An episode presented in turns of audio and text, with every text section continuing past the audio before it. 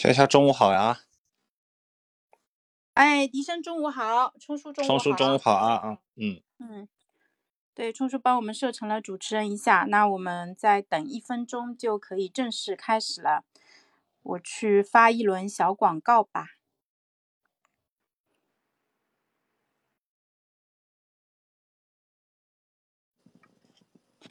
迪生，我昨天看了一下，就是你那个专辑里面的这个播放量啊，数字很惊人。因为我看有一个差不多有一百五十多个的一个播放量。等等一下可以说一下，因为我发现喜马拉雅有赠送一百元的那个推广推广推广费用，你可以使用完那一百块钱。哎，现在很多平台都会就是送这些东西，然后让你去推广你的。你用了吗？你用了？我没有啊，我都我都没有，我都不知道有这一个东西。那回头我发一下，因为我是偶然看到通知的。好的，这个可能是对新手主播的一个扶持，对不对？嗯，好，开始吧。行，好的，嗯，那等一下，让我先发一下小广告吧。让我来分享一下哈。好，大家中午好，今天是二零二二年四月二十二号，今天是星期五。这一眨眼之间，这一周过得很快啊，就到星期五了。然后这一周因为是小长假调休嘛，所以明天是休息，呃，那个周日是呃工作日，所以待会儿我们再商量一下，说这周日我们是不是正常开播啊？啊，欢迎来到直播间的朋友们，我们这个栏目叫做“死磕拖延症”啊，就如名字所言啊，我们是一档专注于呃跟拖延症这个你死我活拼了的一个。啊，那个语音连麦的一个直播活动，呃，那了解我们的朋友都知道，就是我们从四月十五号开始，就是每每个工作日中午十二点钟到一点钟，会准时的在喜马这边以连麦的方式，就推对拖延症展开围剿。大家进直播间的时候，有可能能看到是我们房间的一个介绍啊。然后呢，它这个介绍过一段时间会自动折叠，大家可以再点一下这个标题，它其实是可以展开的。我们一起来看一下啊，就是我们的小目标是希望能够影响一万个人关注拖延症，并且发生正向的改变。那之所以要做这一件事情的话，是因为我发现，呃，拖延这个问题，它其实是一个，就是不分年龄、性别、职业，啊，也不管你，呃，身处一个什么样的一个年龄阶段。就哪怕你什么曾经拖延过，中间好了，但是现在再复发的可能性也非常的高。所以拖延这个问题，我自己预感啊，可能会跟他这个纠纠缠缠一辈子，嗯，那个对爱恨情仇一个很长的一个故事。所以我觉得大家呃了解拖延症，关注自己的拖延症，并且说能够通过啊我们的这个分享和交流，对自己的拖延症有一个更加清楚客观的认识。会是对这个社会有很大的一个正向价值的事情，所以希望大家能够关注拖延症，并且呃能够发生正向的改变啊！我自己相信的就是说，但凡我们观察到了一个问题，那我们就有可能去改善这个问题。但是如果你对这个问题无知无觉的话，那改变就没有那么快发生了。那所以我们每个工作日中午十二点钟都会准时开播，欢迎大家利用吃饭的时间啊来跟我们唠唠嗑啊。啊，我们现在的一个分享的思路是这样子的，就是我们每天会选择拖延症下面一个相对比较小的一个问题，就围绕着这个呃问题持续的去展开。所以呢，今天我们选的一个小问题是啊，万事开头难，就是呃老拖延症患者可能都知道说，其实啊，咱们这个。呃，就要开始做一件事情是特别特别困难的。对于一些行动力特别强的人，他可能完全无法理解，说，哎，为什么就这么一个简单的事情，你能拖这么久呢？他们不明白，就真的就是非常 困难。所以，就是我们很多人在截止日期之前才会爆发行动力啊。我不知道在座的朋友有没有这个中枪的，我猜可能有一大半的朋友跟我们是这样子吧。但是有一个好消息是说，你不是一个人，就是因为我最近看了很多跟拖延相关的一个书籍啊和一些那个研究成果，呃，就是不管是大学生，不管是上班族，甚至是说，因为很多书都是美国人写的嘛，他们还研究了研究了一下美国政坛的那些什么众议院、参议院做决策的一个决那个过程，会发现说，就是。很多的决定都是在截止日期最后一刻在做出来的，所以拖延这个问题真的是，不管你是不是是人还是机构，不管你的你的性别男女老幼都有这样一个问题啊，所以这是一个很大的一个。共性的一个问题。嗯，那呃，我们呃，因为有很多朋友可能是第一次使用那个呃这个开聊的这个多人连麦的一个功能，进到这个直播间以后呢，我给大家简单介绍一下。呃，这个功能就是我们现在麦上有三个人，然后呢，呃，我们三个人都是可以自由开麦的。大家如果感兴趣的话，我们在大概尾声的时候，就我们准备的内容差不多会讲四十分钟，在快结束的时候会留五到十分钟跟大家一起交流。然后的话，呃，麦上的三个人的话，就是大家可以轻轻的点一下我们的头像，比如说我们点开冲叔的头像，就可以看到他的一个自我介绍，然后右上角有一个关注的按钮，可以点击。呃，关注一下冲叔，呃，也可以关注一下，呃，我和笛声。然后呢，如果你要觉得我们讲的很好，要给我们鼓掌的话，可以双击一下头像，这个时候就出现一个小手说这是个鼓掌啊。你看啊，右上角的这个鼓掌就从五增加到了六。对我看有朋友那个鼓掌了。然后如果大家想要举手上麦的话，就是在右下角这个有一个呃一只手掌的，这个是举手上麦的一个标尺啊。然后举手上麦以后的话，需要我们在座的这个主持人同意以后才能上。所以前面这一段时间，为了保证我们分享的连贯性，我们会暂时不开放麦。但是到后面的话，我们有呃这个自有时间可以跟大家自由交流。那接下来我们三位主播来做一下自我介绍啊。那今天我换一下顺序，我先来。然后呃那个那个大家好，我是潇潇，就是呃我是一个非常外向的一个社交高手吧。嗯，就我自己就不谦虚了。我觉得我是一个社交高手。那我们死磕拖延症也是我拉着冲叔和笛声，我们一起把它做起来的。然后现在啊，也取得了一些小成就啊。我相信我们真的可以影响到很多人一起来关注这一个话题。那我自己本身其实是个老拖延症患者。呃，所以我之前在节目中分享说，我说我觉得自己就是一个千疮百孔的破锅子，所以我一一直不停的在补锅，就是因为很很多东西没做好嘛，就你老是在补那些你自己没做好的地方，所以我觉得自己像一个千疮百孔的破锅子。但是我现在我觉得我就是一个高科技的万能炖高压锅。为什么是万能炖啊？因为我其实特别擅长交朋友，然后我在。呃，网上和现实中也认识了很多的朋友，就是我把这些朋友都汇集起来放在一起，我觉得就是最后炖出了一锅非常美味、营养，而且还很好吸收的一个作品。那你们听到的这个死磕拖延症，其实也算是我们呈现给大家的一个作品吧，希望大家喜欢啊。好，这是我的自我介绍。那接下来我们请呃冲叔来那个自我介绍一下吧。好的。呃，各位好，我是李仁冲，然后全网的 ID 或者是我的实名，或者呢就是万能的冲叔，然后呢，呃，我坐拥三千藏书，每天也会抽样速读一本难书，写书评。我的特质呢是能够在短时间之内就成为我所感兴趣领域的业余专家，为你提供深度的见解。好的。嗯，我补充说明一下，冲叔很谦虚，冲叔是开智学堂信息分析课程的金牌教练。然后大家如果对冲叔在读的书感兴趣的话，可以去豆瓣搜索到李仁冲，然后你就可以看到他写的书评，这个书的质量也很好，他的那个书评的质量也很好，就是关注冲叔肯定没有错。那接下来我们来请笛声做一下自我介绍吧。呃，大家好，我是笛声。是一名充满好奇的探索者，开智学堂的铁杆粉丝，也是开智学堂的优秀学员。呃，潇潇呢是热情积极，而冲叔呢是冷静睿智。我呢作为一种调节器，给大家提供一些更接地气的视角和经验。好。嗯嗯，谢谢笛声。就因为笛声的加入，我们这个组合就可以焕发出，对吧？各种各样这个奇妙的一个，就是更加丰富的一个收听体验。好，那今天我们那个正式开始今天的栏目之前，想跟大家呃这个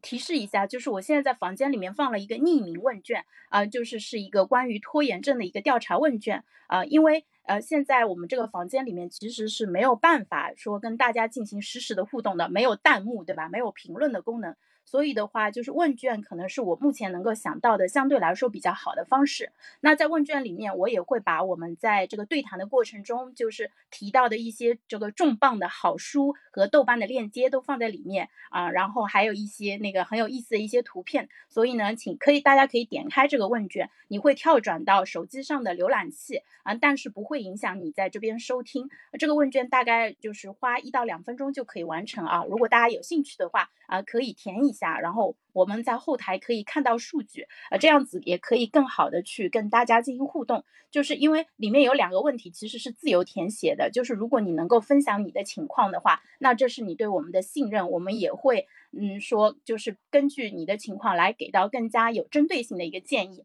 那我们直播间介绍里面也讲到说，哎，欢迎大家跟我们分享自己正在拖的具体的事情，我们在线抢救一下进度。就大家有没有发现，就是哪怕我自己在拖一个事情，但是如果别人在拖的话，我们也可以侃侃而谈，给到他一个非常靠谱的一个建议，对不对？那就是我们争取把今天的这样一场对谈变成一个嗯多人。啊，大型多人在线的一个实时的一个一个互助活动啊，就是至少在拖延这个事情上，咱们真的能够是发生正向的改变。那今天第一部分呢，呃，那个呃那个，我看有朋友呃举手了，我们暂时先不开放麦啊，等到那个十二点四十以后，我们会正式我会邀请大家啊来上麦。如果大家要鼓掌的话，就是双击头像就可以了。嗯，那今天我们先来分享一下用户成功案例。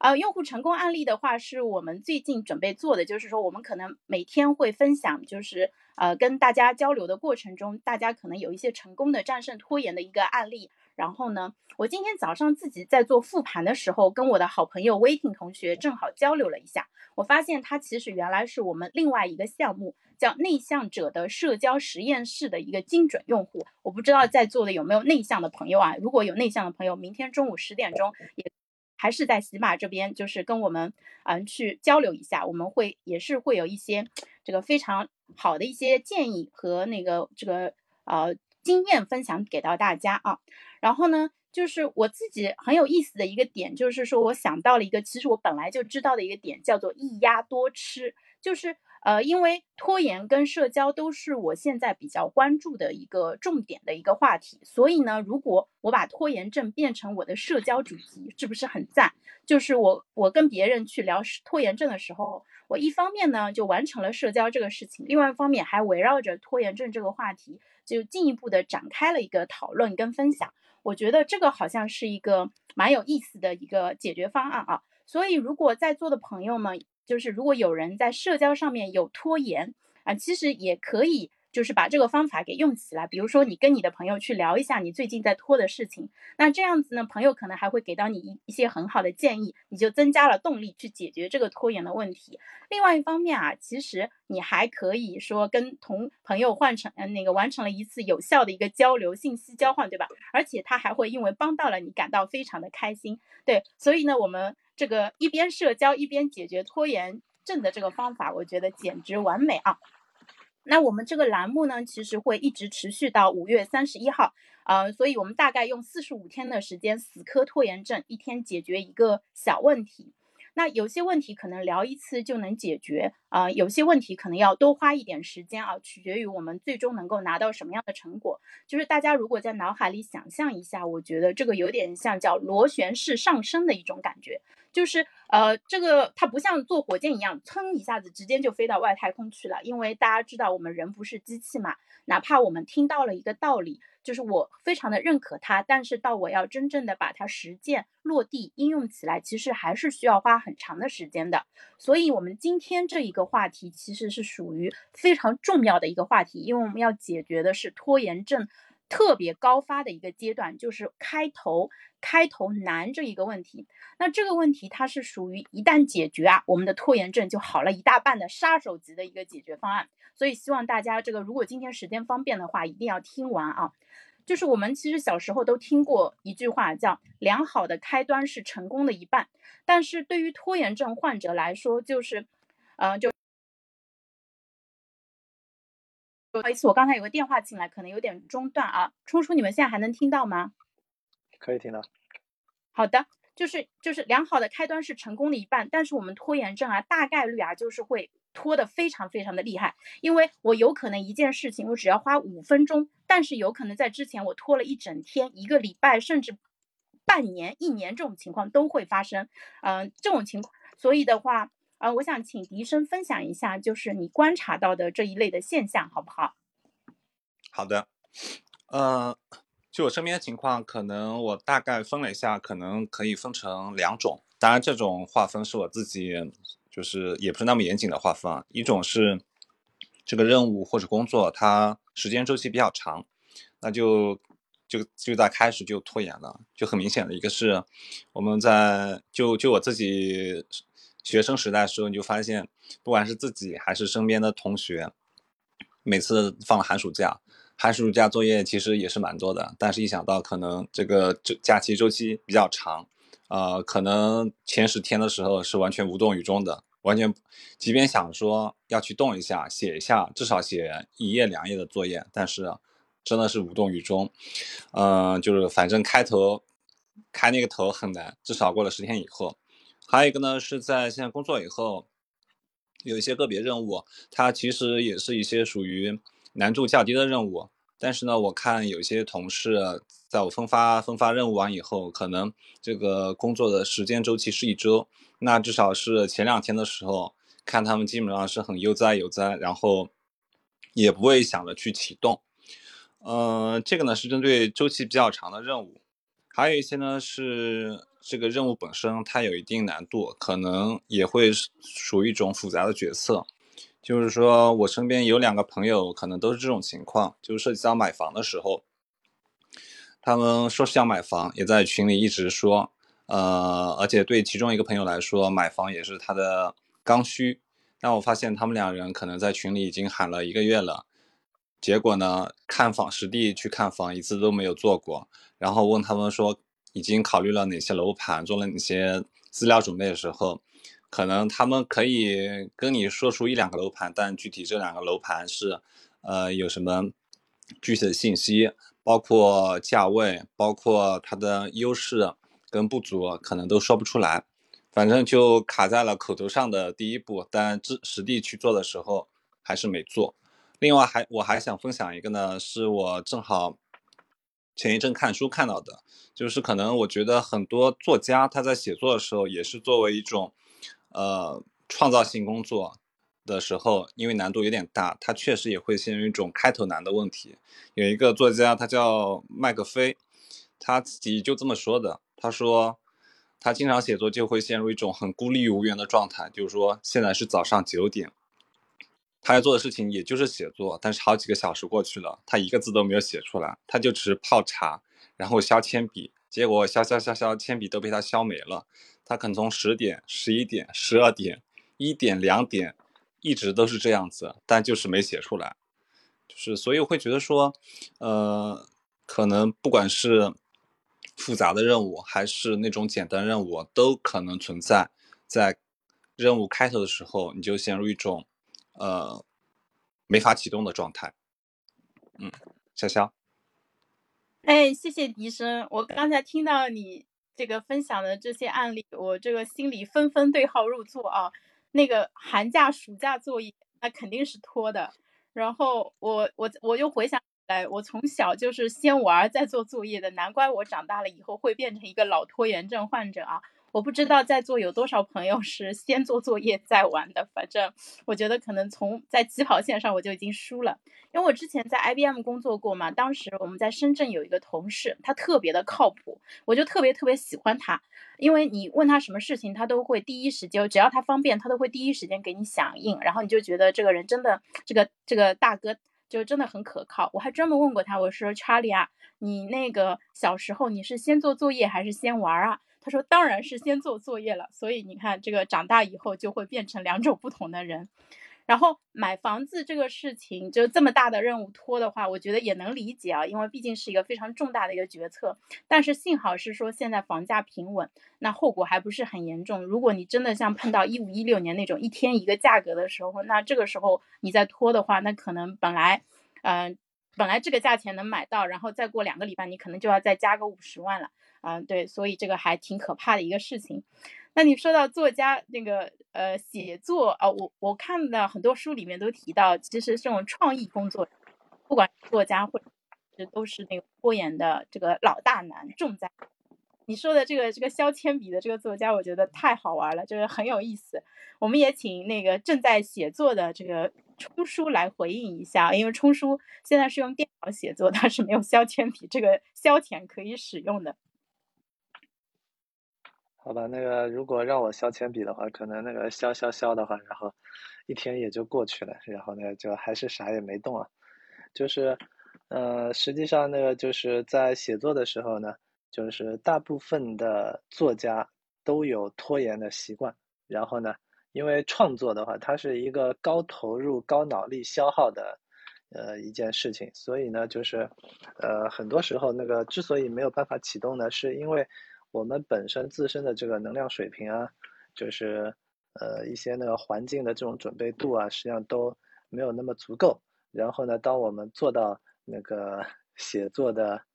呃以前的话就是欧美人的话，他们是作家的话是打字机面前，当他们坐在打字机面前的时候，实际上他们就呃没有办法很 有效的把自己的思维和创意给，就是也就是说，他出问题的是什么？是他的注意力还没有彻彻底底的把自己，呃，拉回到现在所需要创作的这个世界中。那么这种情况下的话，因为他的大脑的线程没有切换过来，所以他就没办法写出他的文字。因为就相当于他脑海中并没有他接下来要写的书稿的这些，呃，就是存在的这些内容。那么这种情况下的话，实际上是呃存在一个技巧，就是对于所有的这些作家来说，它是存在一个技巧，怎么样去让自己切换到这种呃模式的呢？就是呃实际上在呃认知科学里面呢，就行动科学中有这样的一个比较简单的技巧，就是你先写作的时候，你先重复不断的呃去做一件事情。就是码字，那么你码你可以码什么字呢？就是，呃，我现在感觉我写不出来什么东西，因为我没有思路，所以我不断的在，呃，现在在电脑面前的话，我先就打这这一段话，把自己的这些话记录下来。那记录的过程中呢，然后我逐渐的就发现自己的注意力呢，就慢慢的开始向我今天要写的这篇文章的这个。这部分的内容去开始思考的。那么，假设我今天写不出来这个东西的时候，然后你就会发现，人的大脑这些行为在面对一些特别难的事情的时候，它实际上是需要有一个冷启动的一个过程。你的注意力原本的话是在刚才所看到的，呃，一篇美妙的文章。或者呢是刚才玩的一个很好玩的游戏，或者呢是刚才吃的一颗糖果带来的这种美妙的享受，或者呢还惦记着昨天晚上的一个谜题没有在那边得到一个答案，或者呢还想着其他人刚刚给自己发的一条消息到底是什么意思，所以呢你的注意力实际上还没有从你前面做的各种琐碎的杂事的这些线程中间切换过来。就是，即便你坐在电脑前面了，但是你的思绪依然依然在想着，等解封之后的话，我需要到公园里面去干啥啥啥啥啥，那边的那个薯条在等着我，对吧？所以你的思绪还并没有切换到你当前需要去做的写作的这件事情。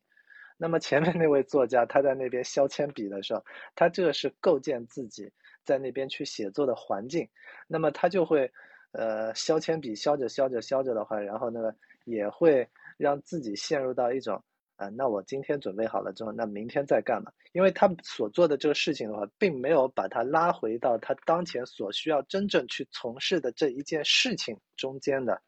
这个场景，他是在场景之外，他站在门外去削铅笔做这件事情的话，不是他要写作的这件事情，而真正的要写作这件事情呢，是需要让他。产生一些动作，而这些动作的话，跟它后面持续要产生的这些动作的话是相一致的。所以呢，就刚才我说的那种碎碎念的方式，你你脑子里面在碎碎念，写作的话就是把你的脑子里面思考的这些思维的这些语言，把它给用文字的方式记录下来。那么你脑子里面不断的在想，手上不不停的在动，那么写着写着。就是这样打字，打着打着打着，打到一定阶段的时候，然后呢，逐渐完成了热身之后，这个时候就像那个你在运动的时候，你先用那个轻一点的哑铃弄了几下之后，然后逐渐啊，身体开始热了，然后那个自己整个的这种呃状态的话，已经能够让自己负荷一个更高的重量了，然后我再去挑战一下自己的巅峰。写作同样的道理，做任何复杂的事情的时候，同样的道理，你需要先让自己投入到这件事情里面，先开始做了。你有一堆的 Excel 表格要做，那么你先把 Excel 的表格你先弄出来，然后无论你在那边那个呃打几个字也好，还是怎么样的调整一下公式也好，你在这个工作界面让自己先走两步，对吧？我我们讲那个卖拐里面，先走两步，走两步，逐渐走起来之后，完成了这个冷启动，然后呢，接下来，因为你前面乱七八糟的那些无效的输入，你可以把它删掉的。然后呢，接下来就是你正儿八经的正式的那些东西，然后可能在短短的几分钟之内，然后你就能够一蹴而就，然后呢，你继续可以摸鱼了。所以我们需要高效的，呃，就是。要有一个热身的冷启动，然后呢，高效的聚焦产出，然后呢，让自己继续有更多的一些资格，很爽的在那边去摸鱼，因为偷懒是人的本能嘛。好，谢谢。嗯，谢谢冲叔。哎，冲叔刚才那个讲的这个东西，让我想到了，就我之前还买呃那个有一本书叫做《最省力法则》。就是，呃，因为我们其实大家可能有感觉到，或者听别人说过啊，就是人其实天生就比较喜欢偷懒，还有就是喜欢这个不费劲的。所以大家如果什么看过丹尼尔·卡尼曼的，就知道系统一和系统二，会发现其实我们大多数时候啊都是自动化的，就是但凡能不用脑子的事情，我都不用动脑子，对吧？就是能不能不计算的这个，就是，嗯。就如果你现在要做一道数学题的话，你很多人可能会选择是我放弃吧，我就不要做了。这一点啊，其实很明显，就是如果我们是接受过教育的人，就是遇到一个难的题目，可能还会试着去挑战一下。但是你如果去给那些就是没有接受过教育的人，他这个放弃的这个概率就会更高，他会更早的放弃。呃，所以的话，我觉得这一点反过来也可以增强我们的信心啊。我们大家都是这个接受过九年义务教育的，所以我们去还是有希望说跟自己的这个本性去做一下对抗的。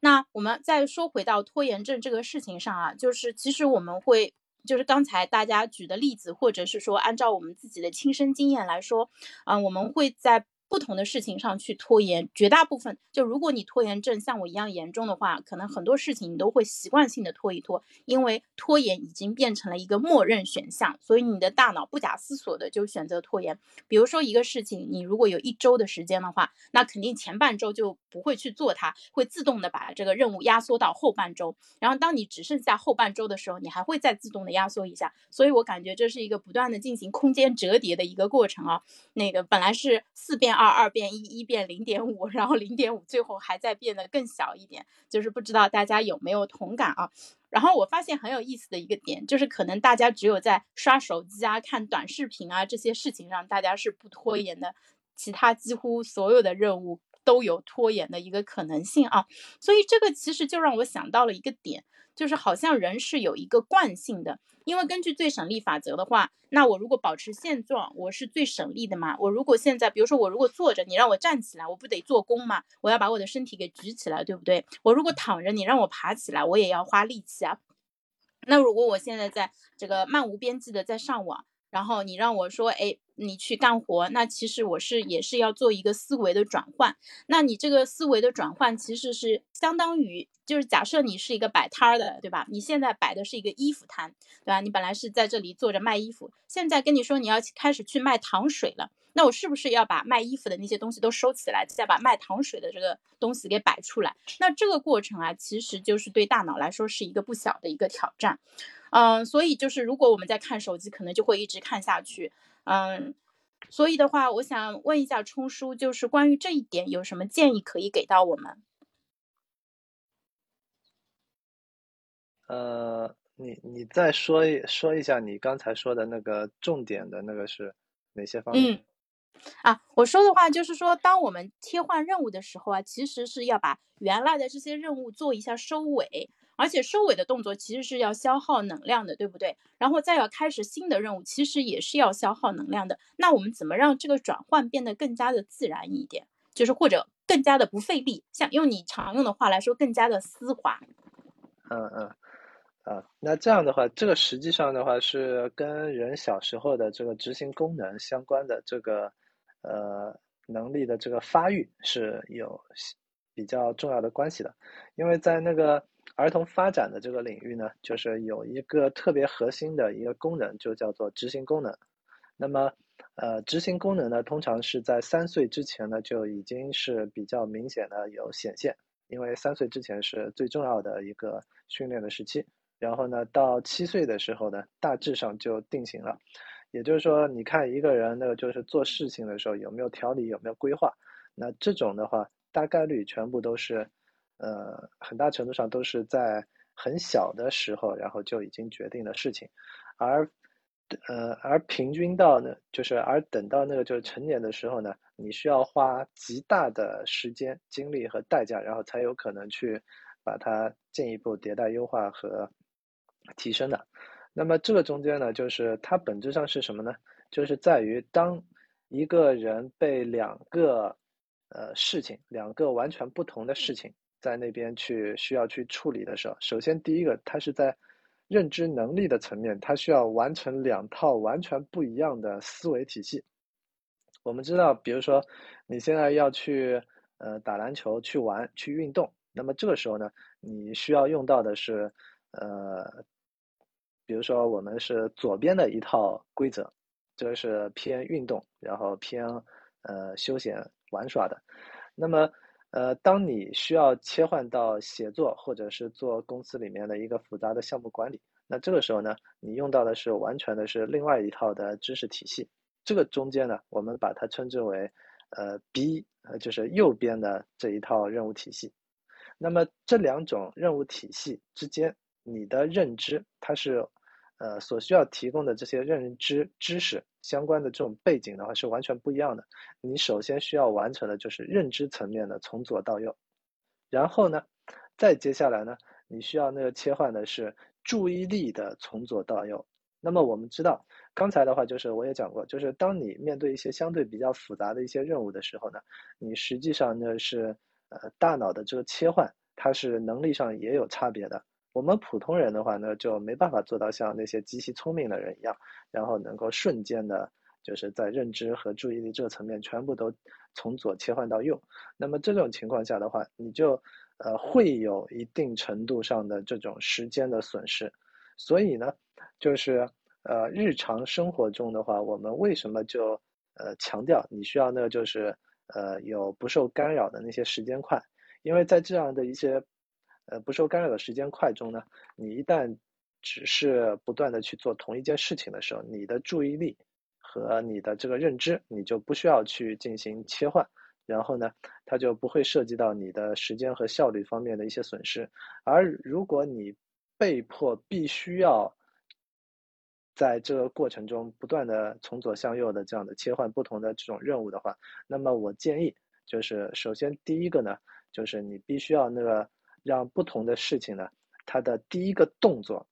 都是非常简单的，它不需要占用你太多的一些认知的资源，你不需要太多的一些思考，你已经形成了一些本能的习惯，你很清楚，当你要切换任务的时候，你第一个动作是什么，而这个动作呢，最好是已经能够形成肌肉记忆，形成本能。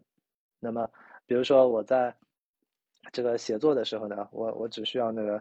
呃，呼唤 Siri，然后就把把我的一个预先设置好的一个写作相关的这个关键词的话，我在呃快捷指令我发出去，然后呢就切换到对应的这些界面了。然后或者说呢，你可以利用到空间的场景的变化，就是呃空间的场景的变化的话，特别典型。比如说我看书的时候，有我看书的专门的场所。然后我在写作工作写卡片的时候，有我专门写作的这个场所；然后我在运动的时候呢，有我专门的这杠铃架啊之类的这样的一个运动的区域。也就是说，通过区域是可以帮助我们大脑更快速去完成切换的。那么在你的生活和工作的场景中呢，你就需要就是合理的利用空间去对你的行为去进行提示。然后呢，在特定的空间呢，你需要把对应的你在这个空间场景之下所需要用到的那些功能和呃物件提前做好准备。比如说像潇潇，呃，如果你在做财务就是相关的这些事情的时候，你比如说专门有一个区域或者有一个盒子，你把这个盒子拿过来打开，里面就全部都是你需要那个应对各种票据所需要的那些东西，就全部都在这个里面。那么一旦当你打开这个魔盒的时候，好了，你就自动启动了你所需要做的任何的那些事情。而当你把所有事情全部都完成，把最后的物件全部都塞到这个盒子里面，啪，把这个盒子盖上的时候，你就知道这个任务阶段性的执行功能的中间的最重要的一个闭环的结束的这个动作，它结束了。好了，接下来你的所有的这个认知资源，你就可以收回来，从这件事情上面已经抛掉了。然后呢，你接下来就可以开启下一个线程做另外的一些事情，而前面的这些事情呢，因为它有一个明确的终结点，所以呢，你就不会让前面的这个任务再继续占用你有限的这些认知的资源，你就能很好的进行接下来的这个动作了。这大概就是一些任务切换方面的建议。好，谢谢。谢谢冲叔。哎，你刚才讲的那个，就是从左边的任务切换到右边的任务，嗯，我自己有一个画面感啊，我感觉这个左边的任务它其实并不是那么容易就被关掉的，它可能有点像一只吱吱乱叫的这个小兔子啊，或者是小老鼠啊这样子，所以它可能还会挣扎，所以在大脑我们的大脑当中还会占据一些。呃，这个资源啊，就有点像大我们以前可能大那个用电脑都会说有一些进程没有杀掉，我要把它杀掉，然后才能够把大脑的资源正式给放出来啊。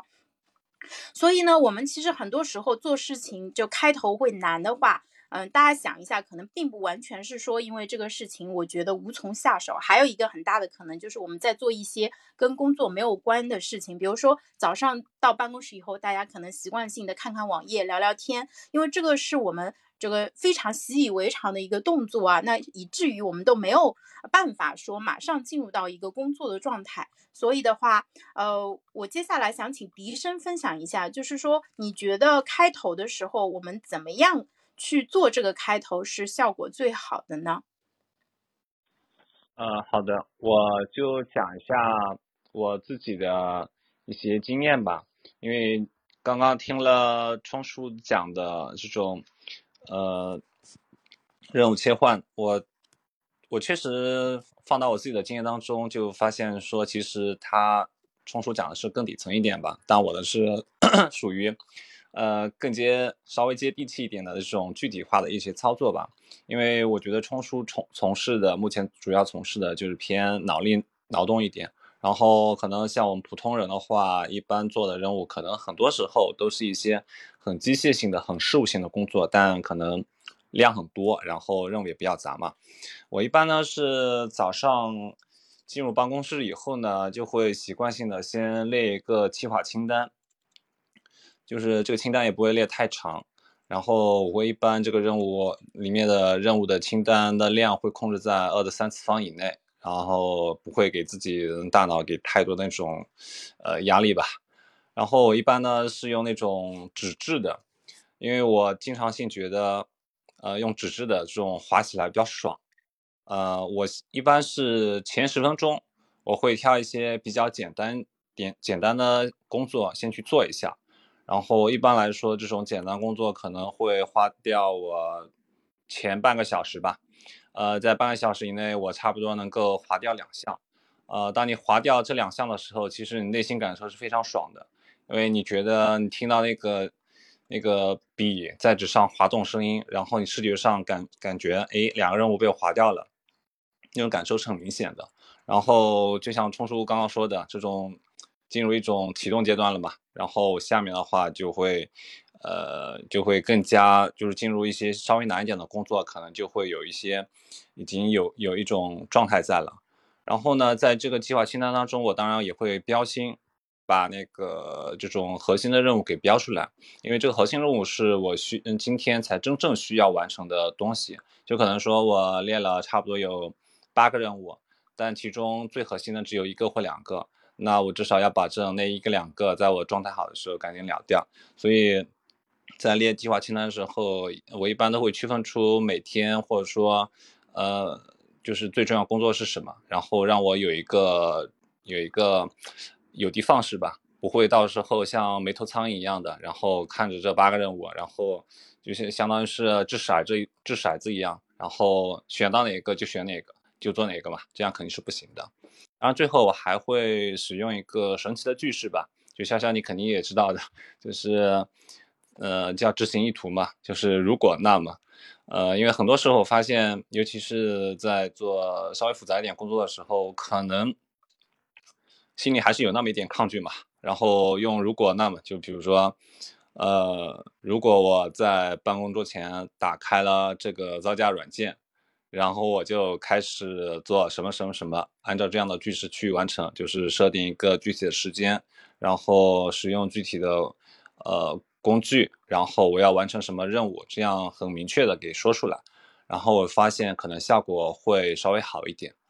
嗯，差不多一天的开始开始阶段就是这样进行的。潇潇，嗯，好，谢谢笛声。哎，笛声分享的这个非常好的一个方法，我发现你在对付拖延症这个事情上，其实还是很有经验的，做得很好啊。就是刚才笛声其实分享了一个我觉得会很有效的一个方法，就是把清单写下来，然后呃，如果能用手写，手写的效果更好；如果不方便手写的话，大家记在这个电脑。这个不管你用的什么工具啊，就就是这种 to do list 啊，或者是说你就哪怕找个记事本，就是或者找个 Excel 啊、PPT、Word 都用它来写，其实都没有什么问题。因为把它写下来是非常重要的，因为写下来意味着你决定这个去正面的去看这样一个问题啊。然后的话，就是其实我呃我发现，就是我们平时如果列出来好几个事情的时候，我不知道大家会不会跟我一样会兜圈子。就是说，嗯，就我可能会倾向于不做列表上的事情，对吧？哪怕我列了这些事情，但是我就是不去做。那这个其实就是刚才冲叔的执行意图有问题。你明明答应自己要做这些事情，但你就不去做，你就其实还是在做一个很顽皮、想要逃避责任的一个小孩儿。然后，哪怕你现在是围绕着你的清单做事情，你会不会发现说，哎，有一个事情它肯定是特别重要的？但是你可能就会倾向于去做其他的事情，因为其他的事情，嗯，那个更加容易一点啊，或者说他没有给你那么大压力，所以呢，大家就会围绕着，就是绕着圈子去走，你就是故意避开那个特别重要的，一旦完成以后能够对你的生活和工作带来巨大的一个改变的这样一个任务啊。所以我想请出书，要么给我们分享一下这个情况吧，因为这个其实我还这个问题有点严重啊，就是我就。这个在线问诊一下，就是像这种，就就是故意避开一些重要的问题，然后就是你始终在游走在问题的边缘的这种情况，应该要怎么办呢？这是一种常见的拖延。呃，就是这方面的问题呢，就是首先它确实是一个普遍的现象，然后呢，我们要尝试去挖掘一下它的根源，对吧？就是为什么会造成你有些事情呢始终在那边拖着不做呢？对吧？就是首先第一个呢，就是呃很多的这些问题，就是一旦当你把它那个明确的作为一个清单罗列在那边的时候，实际上你会发现你做了一个认知卸载的非常漂亮的工作，就是你已经把这件事情从你的脑海中剥离了，因为如果你没有把它记录下来呢？你时不时的都会在脑子里面不断的去想一下，就是这件事情的话，我什么时候应该做，然后到底怎么样？但是当你把它写下来之后，即便你没有设定，呃，你接下来什么时间去做，但至少它已经作为一个代办清单从你的大脑里面清空了。而且呢，就是呃，人脑的话，它存在这样的一个完形的机制，就是一旦当你把这个任务写下来的时候，就相当于很明确的从你的大脑里面变成了一个呃有结果的一个东西。那么这种呢，被称之为叫做结果意图。那么就是啊，不对，这个叫做目标意图。目标意图呢，它那个带带来的是一一种比较结，就是呃，它是一个结果，而这种结果呢，会欺骗大脑，认为呃，你已经把这件事情给完成了。那么这种情况下，它是一个大脑的一个完形的自然的现象，它。降低了你的大脑的认知的负荷，你不需要把这些事情的话时时刻刻的不断的在脑子里面去呃回想，那么你的大脑的话就不会被这件事情来占用资源了，这本身是一件好事。但是你接下来需要做的事情是设定好足够的这个提醒的功能，比如说像用我我比较习惯用滴答清单啊之类的这样的一些。呃，或者是呃 iPhone、Mac 的这种呃提醒事项，然后让这件你既定的事情能够被激活。如果它没办法被激活，那么这件事情因为已经从你的大脑里面被剥离出去了，所以它就会一直被拖着。那是这这个是第一种情况，就是你必须要激活那些你必须要做的事情，否则的话，他们是没办法重新。进入到你的这个任务执行的序列中的，好吧？那么第二个呢是呃，就是有些事情我们明明知道它比较重要，然后呢呃也需要去被做掉，但是呢我们一直拖在那边没有去做，那这种呢呃实际上是另外一个层面的原因，叫做价值观排序的问题。也就是说，你没有把这件事情真正的纳为一件重要的事情，必须立刻去做的事情。那么，对于这种类型的事情呢，你就需要采取的是两种类型的方法。第一种呢，就是你提早去呃模拟一下，假设你不完成这件事情，一直拖到最后的话，将会发生什么灾难？也就是说，呃，去强化你的一个潜在的痛苦来。提升危机感。那么第二个事情，第二种方法呢，就是，呃，你需要去认真的去盘点一下这件事情，你去做的时候，你实际上需要去消耗多少的时间和资源。也就是说，很多时候我们把很多的一些呢看上去比较小的琐碎的一些事情，我们一直拖在那边的话，是没有，是因为我们的大脑没有去评估。完成这件事情，你真的去做的话，它需要花多少的时间能够被完成？我们只是很模糊的有一个概念，觉得啊这件事情很麻烦的，可能那个在那边去，呃，就举那个前两天这个快递的事情，我如果去寄个快递的话，可能一不小心就半个小时给过过过去了，对吧？但实际上你真实的去记录一下，就是做这种类型杂事的这种时间的话，呃，可能它。不过就是三五分钟的事情，就是你需要对它进行一个合理的时间的评估。所以我在我的滴答清单里面呢，就当我决定把一件事情给办掉的时候，那么我通常会采取一个极其简单的动作，因为我会用 emoji，就是呃设置一个拼图碎片代表一分钟，然后呢两个拼图碎片代表五分钟。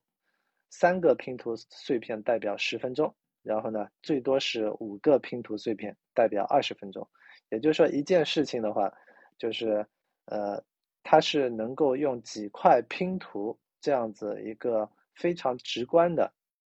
呃一个视觉化的呈现来告诉我这件事情我需要花多少时间来完成的。那么，当我罗列清楚这个时间消耗了之后，然后再看一下自己当天的这个。整个的时间块的这种分配和安排，然后我就知道，那这个杂事呢是现在立刻就可以做掉的呢，还是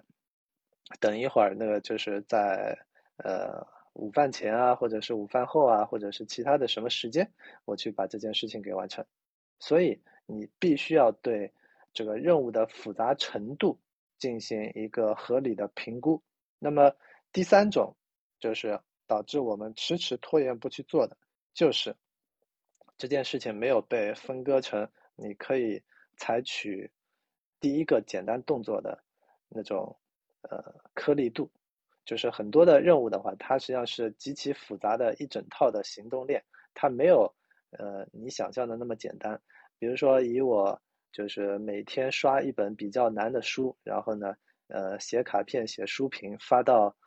呃发到这个豆瓣。就是它实际上是一整套极其复杂的行动链，它不是一个单一的动作。但是呢，你在那边就是我现在已经把它拆解成一套极其顺畅的流程。就是我的最简单的第一个动作就是，我每天选一个时间，把自己扔到沙发上，然后把这本书给看了。好了，这是所有整套行动链的其中的一个最关键的第一个动作。那这件事情实际上是可以通过一些提前设置的方法去解决掉的。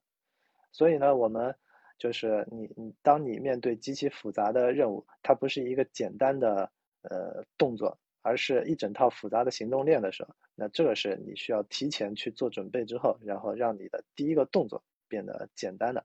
否则的话，就是呃，你始终带着一个极其模糊的看待某一件，那就是你认为极其难的、不可能完成的这样的一个任务的话，它就始终会被呃不断的往后拖延。所以我们来总结一下的话，就是呃，当你想要把那些真正的自己。就是一直拖着没有去做的这些事情，去解决的话，那么第一个，把它写下来，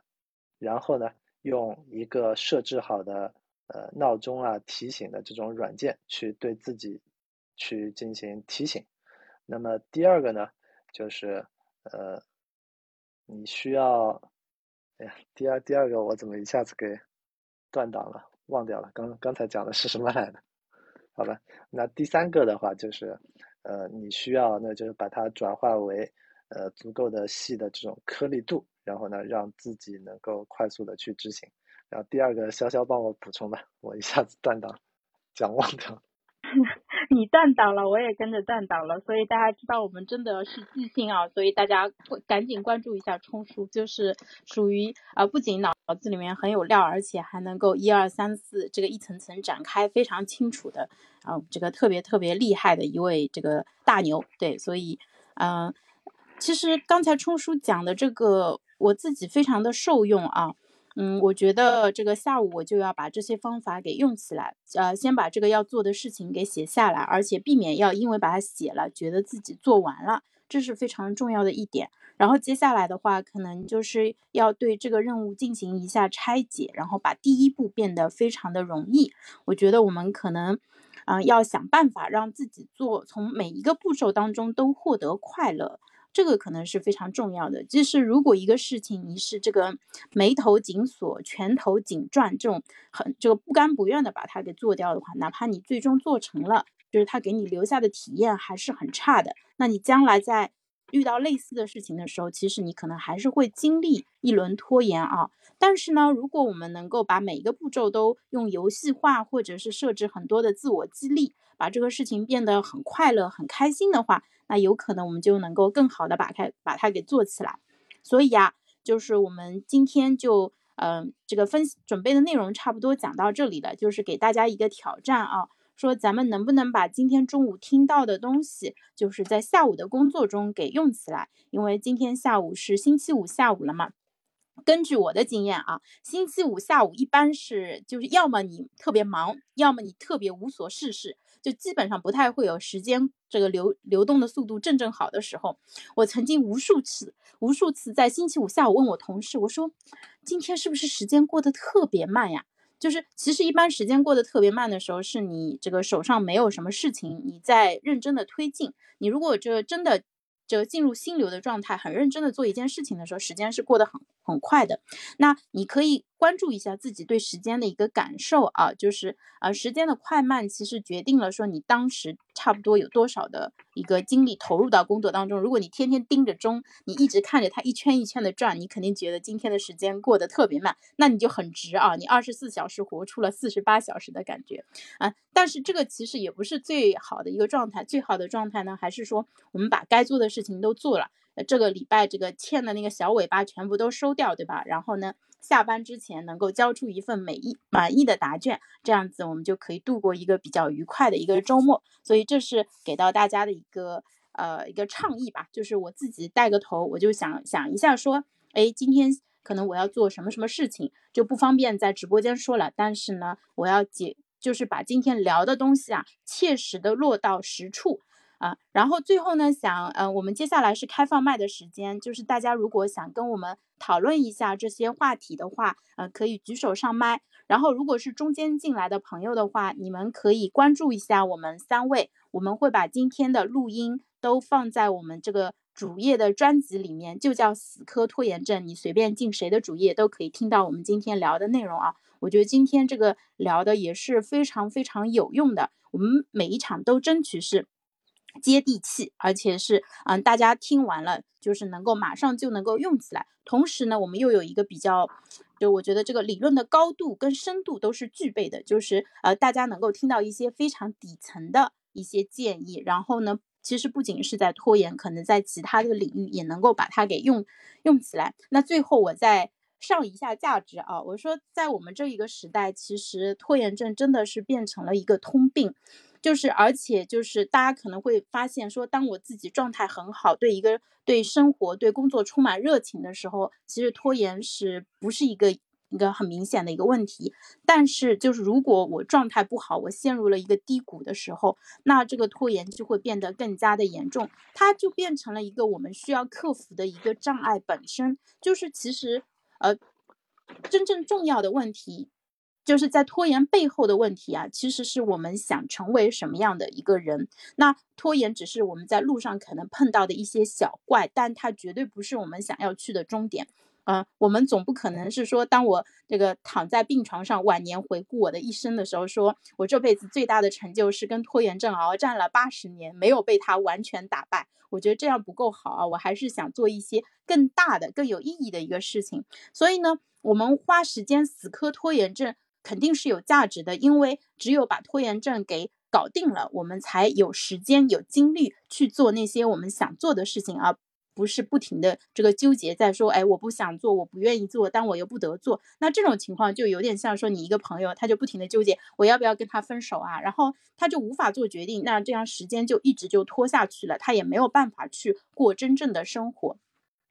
那我嗯，其实我最近我在想，我们在做的这个事情有点像说，我们是一个像一个观光那个观光团，就是我们几个像就举着这个导游的小旗子，就开着一艘船，带着大家穿越一个叫做拖延的洞穴。那这个洞穴它可能很长，里面也很深，对吧？可能还有一些蝙蝠啊什么乱七八糟的东西在里面。然后呢，就是如果你让我自己一个人去走这一段路的话，其实我心里是充满恐惧的。我我会觉得我没有做好准备，我可能会再拖个几年才会去做这样一个挑战，而且很可能走两步就被吓回来了，因为你不知道前面有什么，这个看不到光，真的很可怕。但是你们现在，我们想做这样一个这个。观光团导游的一个角色，我们手上拿着手电筒啊，我们手上想拿一个强力手电筒，但有可能是普通手电筒啊，可以照亮前面的一些路啊。对，如果一个人走这一条路是很难的，但是我们是一大群人一起走，所以我相信咱们最终肯定能够把拖延给解决掉。好，那今天我们的内容就差不多啦，有没有朋友要举手上麦跟我们交流一下？嗯。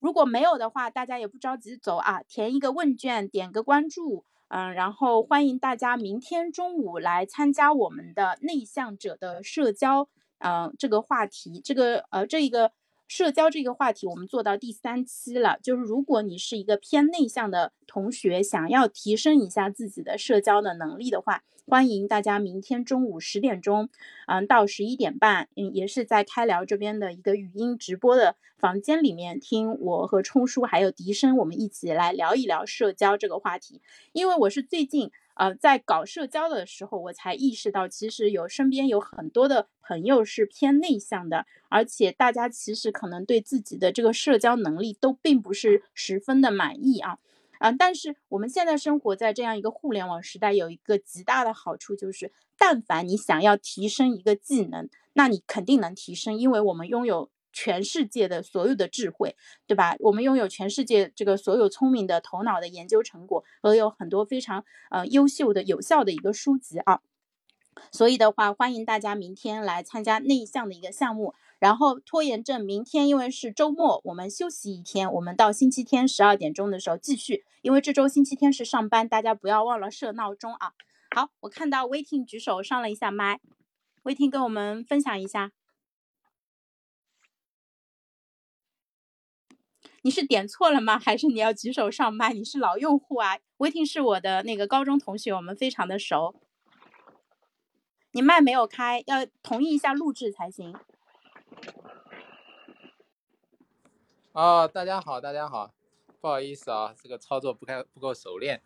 呃，说到这个拖延症啊，我本人就有很大的这个问题，我的 to do list 总是越来越长。然后刚才呢，听，呃，就刚才我还在想啊，有什么可以分享给大家的关于这一点上面。然后我就想到一个点，我觉得自己在做的时候还非常有效果的一个点。那这个点呢，刚才应该是也没有提到啊，然后我就加以补充一下。其实我我觉得，呃，有些时候，有些时候是来自于自己可能也想去做，但是呢，缺少一些就是外部的这种 deadline，或者说是一些外部的这种推动你，让你把它完成，导致的你这个事情就会不断的拖延。那么我是怎么做？比如说啊，我我我觉得每天啊有必要就是做，呃，每天的个人反思，这样子能够。梳理这一天的时间对自己的成长有什么样的帮助啊？那么以前我自己做的时候，老是坚持不下来。后来我就想了个办法，我找一些朋友，他也有这个意愿，每天来做这个反思。所以呢，我就跟他说：“哎，我们俩一起每天在什么时间之前把反思发出来。如果说不发出来，那么没发出来那个人要给另一个人八十八块钱红包。”啊，就这么一个小动作，这么一个小动作，我发现效果就特别好。当然，我们偶尔也会去呃忘记了，或者说是呃或者说是太忙了，然后呢没发出来，那没关系，发个红包啊，就是用这种方式来解决，没有任何借口。这个时候我们执行的时候，经常会有些人有借口说今天什么原因不发，然后明天什么原因不发，这样不行。我们必须要给自己一个很大的压力。如果我们认为这个事情非常重要，那么，请一个外力，如果是自己熟悉的朋友来监督自己，这样子自己会因为一些不好意思啊，或者说觉得在朋友面前丢人了这种心理来强迫自己做这个事情。那么做完这个反思之后，我后来又呃同时增加了每天看书、每天健身，还有每天早睡这三项，都是用红包来解决，我觉得效果都特别好啊，大家可以尝试一下。我就分享这么多，那还是潇潇姐来讲。嗯嗯嗯，好，谢谢威婷，我觉得这个方法很适合土豪同学啊，这个发红包，呃，八十八块钱还行。如果我我就不敢跟你签这样一个合约，因为我这个人相对比较随性一点啊，就是很有可能就我一年下来要输掉很多的红包，那我老公就要被气死了。但是这个方法真的非常的好，特别是你有这种比较靠谱的伙伴的话，找个不靠谱的同伴也行，但他很可能会拒绝跟你签这个合约啊。对我有个朋友就是经常违反了，我给我发了很多红包，后来他就不跟我来了。哎，我现在需要新的伙伴。呃，好，我不要，我尝试一下，我拒绝，我拒绝。但是对你的习惯培养有很很大的好处。好的，好的，谢谢威婷啊。那我看到那个呃孩嗯习惯孩子气啊那个朋友那个举手上麦了，你要跟我们分享一下吗？要点一下同意录制，然后才能开麦。